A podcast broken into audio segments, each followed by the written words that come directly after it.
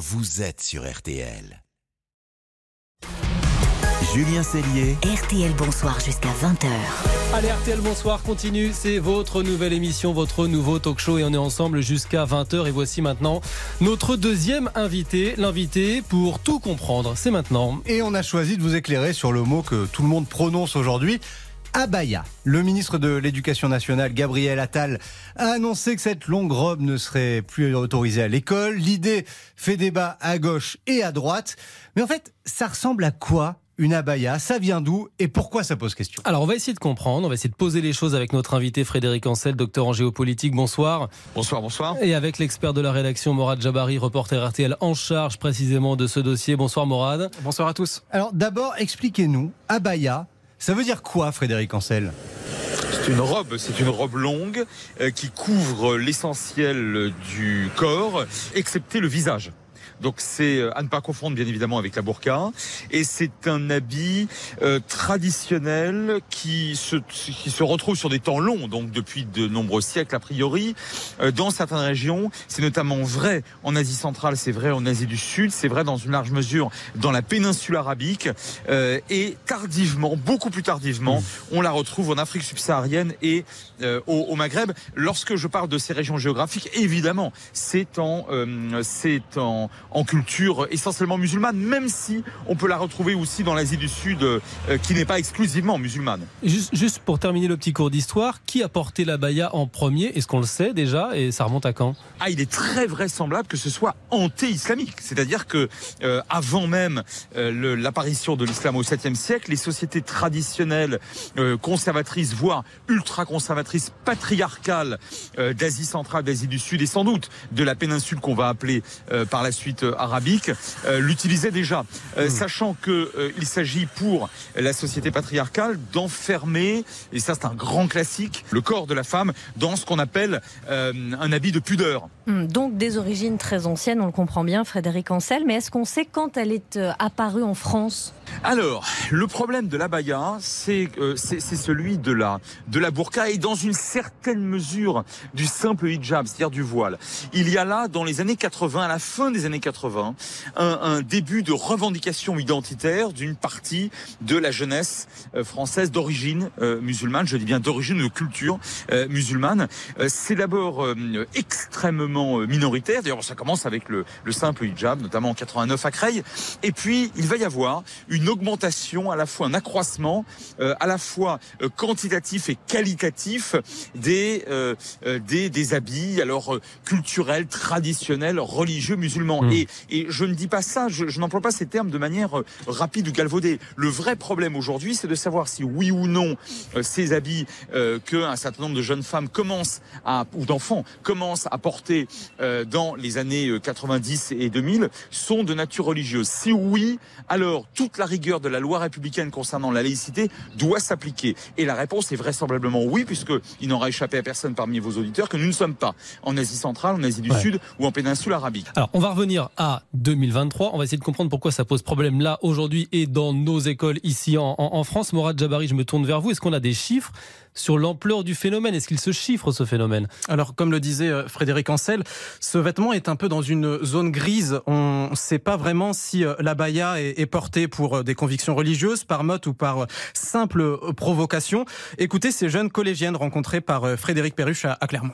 C'est un vêtement léger, on sent bien dedans, on est à l'aise, ça change rien du tout. Le matin, je regarde mes, ma garde-robe et je vois une robe, j'ai envie de la mettre. C'est rien. La abaya et le gilbab et tout, c'est pas du tout religieux. Ça a jamais été écrit dans le Coran et tout. C'est, c'est juste une tenue, une robe longue. Je comprends pas pourquoi ça dérange. Et on en trouve partout, dans tous les, les magasins, pas forcément dans des boutiques communautaires.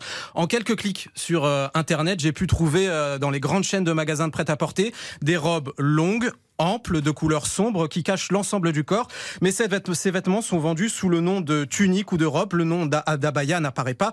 Et c'est bien pourquoi cette question est, sensible. Est-ce que c'est un vêtement culturel, religieux ou un simple accessoire de mode? C'est pourquoi cela est difficile pour les, chefs d'établissement de faire la part des choses. Est-ce qu'ils sont confrontés à une revendication religieuse ou à un simple euh, vêtement à la mode? Et concernant les chiffres, c'est difficile de quantifier le phénomène. Pour l'année 2022-2023, il y a eu une augmentation de 150% des signalements d'atteinte à, à la laïcité dans la catégorie des ports, des signes religieux et des tenues. C'est une hausse impressionnante, mais qui englobe le voile, la kippa, une croix, Mmh. etc. Donc aucun chiffre euh, ne détaille le nombre d'abayas portés et signalés. Et alors, Frédéric Ancel, est-ce que cette abaya aujourd'hui, elle est portée dans les pays dits musulmans ou c'est une mode euh, occidentale? J'ai presque envie de dire que c'est les deux. C'est-à-dire que vous avez un certain nombre de villes euh, situées dans les pays euh, musulmans, et c'est vrai d'ailleurs notamment au, au- au Maghreb, je pense en particulier au Maroc, où un nombre très substantiel de jeunes femmes euh, non seulement ne portent pas d'habits traditionnels et ou religieux euh, d'origine ou de nature musulmane, mais au contraire euh, s'habillent, alors euh, à- j'allais dire à l'occidental, ce que nous nous considérons comme étant euh, à- à l'occidental. Et en revanche, il y a ce que j'appelle en sciences politiques une captation identitaire, c'est-à-dire des jeunes gens et notamment des jeunes femmes euh, en France et, et- et dans les pays occidentaux qui souhaitent montrer, sans être forcément d'ailleurs très très religieuses elles-mêmes, mais en tout cas qui souhaitent montrer qu'elles sont quelque chose. Et en fait qu'elles sont quoi? Musulmanes malgré tout. Non, en gros, quand on vous écoute, il y a plus de chances de rencontrer des filles habillées en abaya à Paris qu'à Rabat.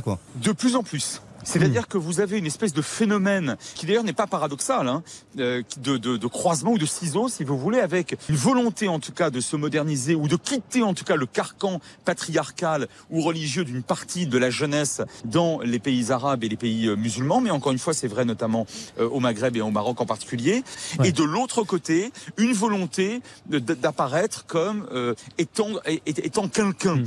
Et mais quelqu'un précisément de musulman en l'occurrence, hein, de porter en quelque sorte via euh, une posture vestimentaire euh, Ouais. une religion, même si encore une fois ça ne signifie pas que ces jeunes femmes soient Mm, très pratiquantes au quotidien. Alex Vizorek. Bah oui, mais moi qui suis pas très doué en mode, comment je fais la différence entre une robe longue et un abaya sur une demoiselle si elle est blonde par exemple? C'est extrêmement difficile. On, on est là, si vous voulez, la, la question, elle est, elle est essentielle. Oui ou non, c'est un habit euh, religieux. À partir du moment où c'est porté euh, exclusivement, me semble-t-il, par des jeunes femmes d'origine musulmane, et que euh, on a affaire à une volonté, mais alors est-ce que c'est manifeste? Euh, Peut-être pas, chez beaucoup d'entre elles, de s'affirmer comme quelque chose, c'est-à-dire comme appartenant à une communauté de nature religieuse. Ce n'est pas possible, c'est interdit. Donc on en vient à la question des contrôles. Comment on va contrôler si oui ou non la baya est un vêtement dit religieux à l'entrée du collège et du lycée? Morad Jabari, on va faire comment? Alors il n'y aura pas de, police, de police du vêtement, il n'y aura pas de policier à l'entrée des collèges et des lycées. Le chef d'établissement restera celui qui jugera si cette longue robe est une abaya ou non. Euh, la circulaire permettra seulement de l'aiguiller plus facilement. Mais quoi qu'il arrive, il est prévu qu'il y ait un dialogue avec l'élève, ses parents, afin de, de lever les doutes et discuter tranquillement avant toute sanction disciplinaire. Donc ça promet quelques polémiques fini, hein. dans nos collèges, dans nos lycées. Tout ça la- et puis il n'y a plus de problème. Voilà. Euh, ça promet quelques polémiques effectivement dans nos établissements scolaires d'ici la semaine prochaine. Merci Morad, merci Frédéric Ancel, vous le spécialiste. Merci On précise aussi que votre livre Les Voix de la puissance vient de sortir en, en version poche. Petite pause et puis votre nouvelle émission euh, continue. On est ensemble jusqu'à 20h avec Cyprien, Marion, Alex et la bande qui va encore s'agrandir au fil de l'émission puisqu'Isabelle Choquet nous rejoint en studio. Bonsoir Isabelle. Bonsoir. Pour le grand match des infos pour briller au dîner. Isabelle versus Marion. Le duel va vous tenir en haleine toute la saison. Allez, on sort les gangbox. Juste après ça, vous restez avec nous RTL. Bonsoir pour vous servir. RTL.